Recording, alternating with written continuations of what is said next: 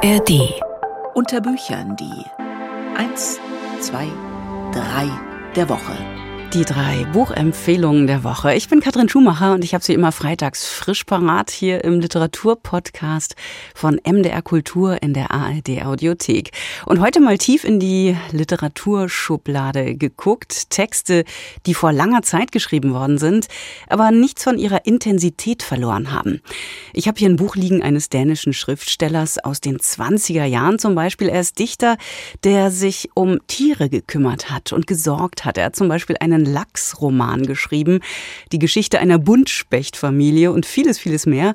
Ich habe zum ersten Mal von diesem Sven Fleuron gehört, weil mir eine Freundin von ihrer Kinderlektüre erzählt hat und da gab es da diesen Dackel Schnipp-Fidelius Adelzahn, der war da ganz zentral. Also Sven Fleuron, ein Buch, das er über einen Uhu geschrieben hat, das stellen wir gleich vor. Außerdem ein Hörbuch, das uns Hans Faller da nochmal näher bringt und ein Geburtstagskind dieser Woche vor 250 Jahren ist Ludwig Tieck geboren und um den geht's jetzt. Ludwig Tieck, wilde Geschichten. Dieser Ludwig Tieck, er ist am 31. Mai 1773 in Berlin geboren und genau da 80 Jahre später gestorben. Er hat vor allem als Übersetzer von Shakespeare und Cervantes einen großen Ruf. Er war aber noch viel mehr. Entdecker, Förderer, zudem ein begnadeter Vorleser, der ganze Theaterstücke mit verschiedenen Stimmen vor seinen Zuhörerinnen lebendig zur Aufführung brachte. Und er war natürlich ein Autor wurde zum König der Romantik geadelt. Er schrieb Romane, Novellen, Lustspiele und Erzählungen, die das Adjektiv wild zurechtführen. Seine Fantasie war überbordend, seine Figuren waren rasende. Nur stehen seine frühen Texte heute nicht hoch im Kurs. Das soll sich ändern. Das hoffen zumindest die Herausgeber des Bandes Wilde Geschichten. Jörg Bong, Literaturwissenschaftler, ehemaliger Verleger des Fischer Verlags, Sachbuch- und Krimiautor, der zusammen mit dem Frankfurter Germanistikprofessor Roland Borgatz dieses Buch herausgegeben und ausführlich kommentiert. Zum 250. Geburtstag Ludwig Tieks kann man sich also dem Wahnsinn und Horror ergeben. Ulrich Rüdenauer hat das getan. Wilde Geschichten das ist ein passender Titel für Ludwig Tiecks schaurig märchenhafte Erzählung, die zunächst noch in der aufklärerischen Zeitschrift Straußenfedern von Friedrich Nicolai erschienen sind, dann aber ganz auf eigene Rechnung. Die Wege zwischen Aufklärung und Romantik trennten sich. Tieck hatte nicht nur formal und künstlerisch Grenzen überschritten, seine Figuren selbst existierten in einem zwielichtigen, verrückten Raum, in dem die Vernunft auf das Fantastische traf. Eckbert lag wahnsinnig und verscheidend auf dem Boden. Dumpf und verworren hörte er die Alte sprechen, den Hund bellen und den Vogel sein Lied wiederholen. So lautet das Ende einer der bekanntesten von Tiecks Kunstmärchen, Der blonde Eckbert, einer Geschichte von Vertrauen und Verrat, von rätselhafter Initiation und Vergangenheit, Raserei und Vernichtung.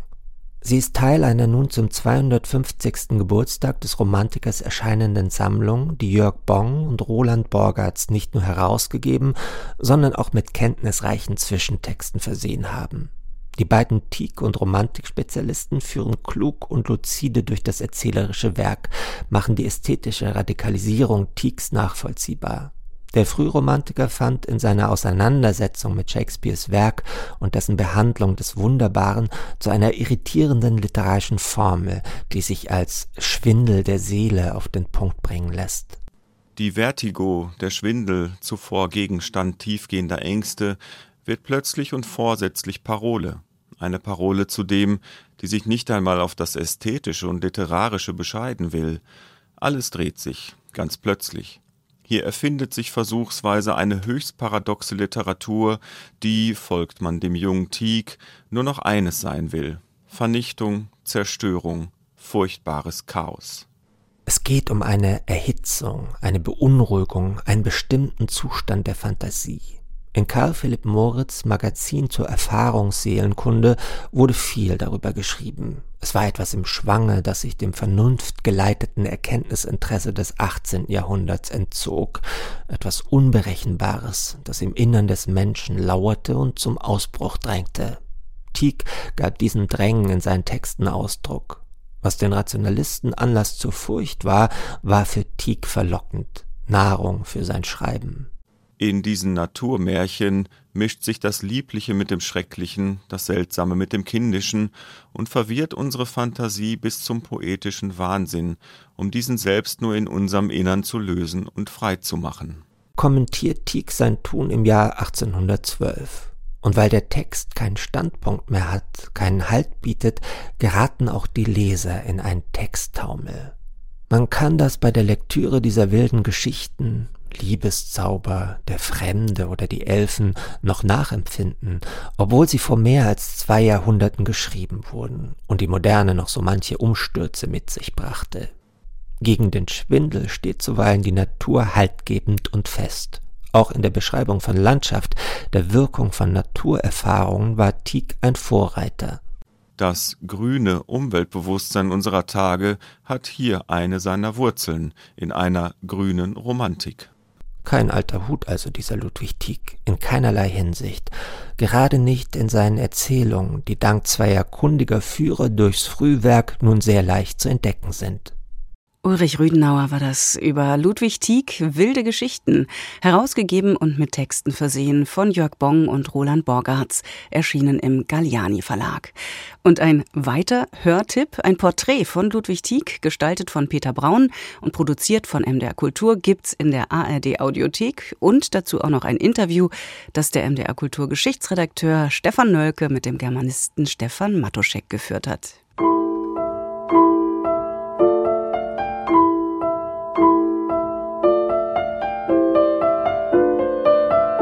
Sven Fleuron, Strix, die Geschichte eines Uhus. In unseren Breitengraden galt die Eule früher als dämonischer Hexenvogel, dann als Sinnbild der Weisheit und heute genießt sie den Ruf eines freundlichen magischen Wesens, das etwa in den Harry Potter Romanen Post und Pakete austrägt. Tatsächlich ist die Eule ein Raubvogel, den der dänische Autor Sven Fleuron vor mehr als 100 Jahren so realistisch geschildert hat wie niemand vor und nach ihm.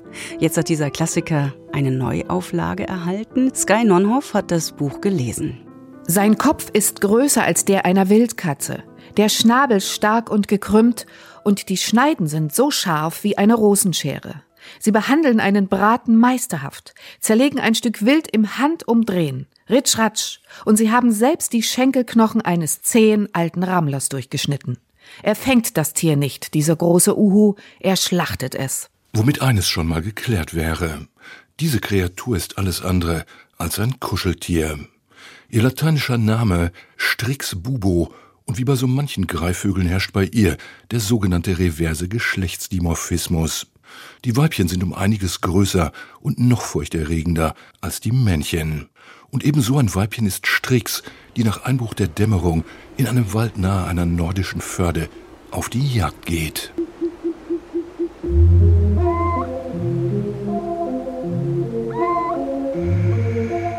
In seinem 1920 erschienenen Roman Strix, die Geschichte eines Uhus, erzählt der dänische Schriftsteller Sven Fleuron von einem Nachtraubvogel, den er einmal im Buch als den fliegenden Wolf mit dem menschlichen Gesicht bezeichnet. Das allerdings dürfte so ziemlich das einzige menschliche an Strix sein, deren Daseinszweck darin besteht, anderes Getier zu schlagen, zu reißen, zu töten, vom Birkhuhn bis zum Rehkitz.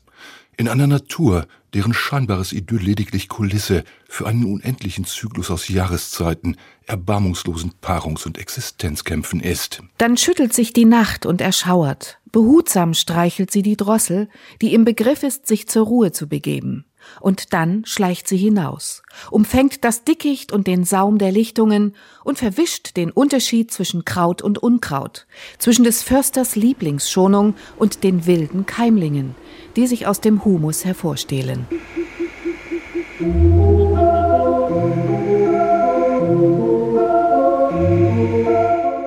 Solche stillen, höchst gekonnten Lyrismen, in denen selbst der Wind anthropomorph mit den Eichen plaudert, hintertreibt Fleuron mit einem scharfen, ungerührten Realismus, in dem sich, von der Spitze der Nahrungskette aus gesehen, alles als Beute oder Gegner definiert. Und Strix, das große Uhu-Weibchen, hat mehr oder weniger nur einen Widersacher, von dem es immer wieder aus seinen Revieren in Einsamkeit und Entbehrung verdrängt wird. Ein Gegner, der sich mit Pferdegetrappel und Wagengerassel ankündigt, dem scharrenden Zahn der Säge, der dumpfschlagenden Schneide der Axt. Ganz weit draußen, wo sonst ihr Jugendhorst stand, erhob sich jetzt Haus neben Haus. Gitter und Hecken wechselten mit Stacheldraht und Zäunen, Windmotoren surrten, Telefondrähte durchwoben die Luft, lange Schornsteine spien die Eingeweide der Erde aus, und heulende Eisenbahnzüge fauchten überall hin. Die Menschen breiteten sich aus wie die Wanderratten in gewissen Zeiten auf den Bergen ihrer Vorfahren. Strix wollte es scheinen, als müssten sie über ihren Leichen vorwärts kommen. Und natürlich geht es hier nicht nur um das Leben und allmähliche Verschwinden einer Spezies, die Ende der 20er Jahre in Mittel- und Westeuropa nahezu vollständig ausgerottet war, sondern um die Unvereinbarkeit von Zivilisation und Wildnis, die Fleuron in einem beiläufig nüchternen Satz zusammenfasst. Der große Uhu kann sich nicht mit der Kultur abfinden. Man darf das durchaus als Statement verstehen, mehr noch als Ausdruck unendlicher Trauer über den Verlust eines unbezähmbaren Wesens und das Wesen der Unbezähmbarkeit.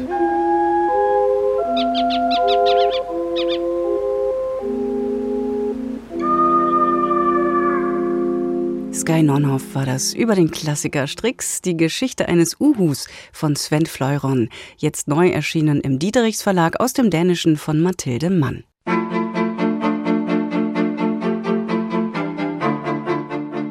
Hans Fallada und seine Kinder.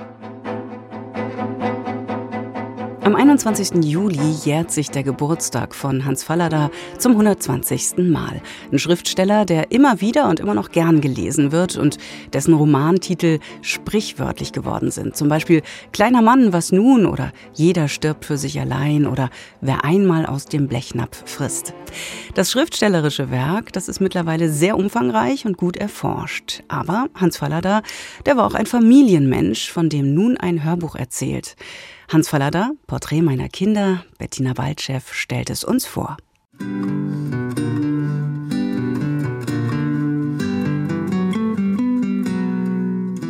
Karwitz ist ein Idyll. Ein kleiner Ort in Mecklenburg mitten in einer Landschaft aus Seen und Wäldern. Heute sehr beliebt bei Tagestouristen aus Berlin und Brandenburg, ist Karwitz durch den Schriftsteller Hans Fallada in die Literaturgeschichte eingegangen. Denn der verbrachte hier einige Jahre seines Lebens, genauer gesagt die Jahre 1933 bis 1944. Obwohl er während des Nationalsozialismus vergleichsweise erfolgreich war, war ihm sein Haus am See eine Art Exil im eigenen Land und zugleich ein Ort, an dem er seiner Morphium- und Alkoholsucht zu entkommen hoffte. Möglicherweise half ihm dabei die Liebe zu seinen Kindern. Es waren ihrer vier, und er hat über sie geschrieben, zunächst ganz allgemein. Kinder, das ist man selbst multipliziert mit einer unbekannten Größe eine rätselhafte Spiegelung, die bleibt. Hilmar Eichhorns sonore Stimme passt gut zu den Texten, die Frank Fröhlich für dieses Hörbuch zusammengestellt hat. Unterbrochen werden diese Texte von Musikstücken, eine Mischung aus Klassik und Gassenhauern der 1920er Jahre. Den kleinen grünen Kaktus der Comedian Harmonists kennt man bis heute.